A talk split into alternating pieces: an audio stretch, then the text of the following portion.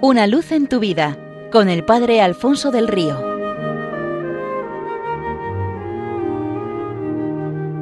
Un cordial saludo para todos los oyentes de Radio María desde el Seminario Diocesano de Getafe.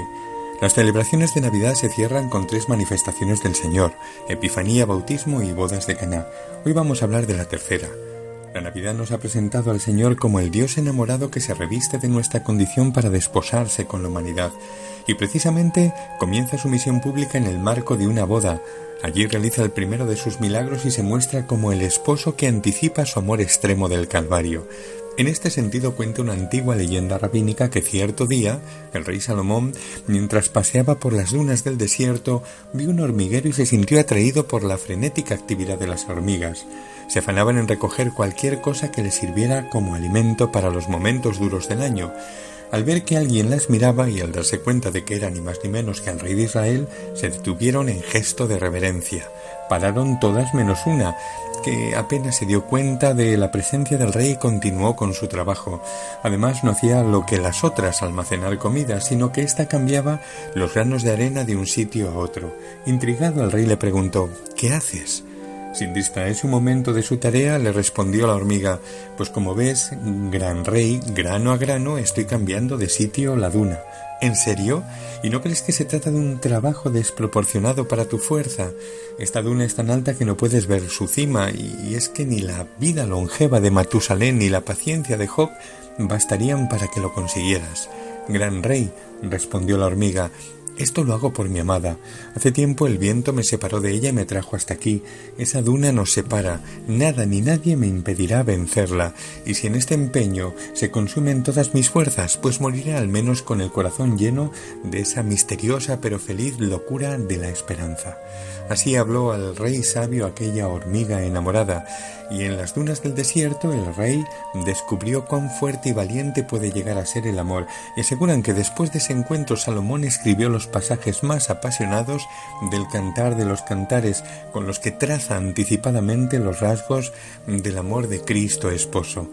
En Caná nos muestra un corazón enamorado dispuesto a todo, a salvar el abismo que nos separaba de él, encarnándose para declararnos su amor y para sellar una alianza nupcial, amando hasta dar la vida. Es el Dios conmovido por lo aguado de nuestro corazón que hace lo imposible por transformarlo a imagen del suyo, para hacernos capaces de un amor nuevo y bueno, como el vino de aquellas bodas. ¿Cómo corresponder a un amor así? Pues cuentan que cuando Alejandro Magno conquistó el reino de Libia puso a prueba a su rey, del que le habían dicho maravillas. ¿Qué me darías por la libertad de tus hijos? le preguntó. La mitad de mi reino, contestó el rey libio. ¿Qué me darías por tu libertad?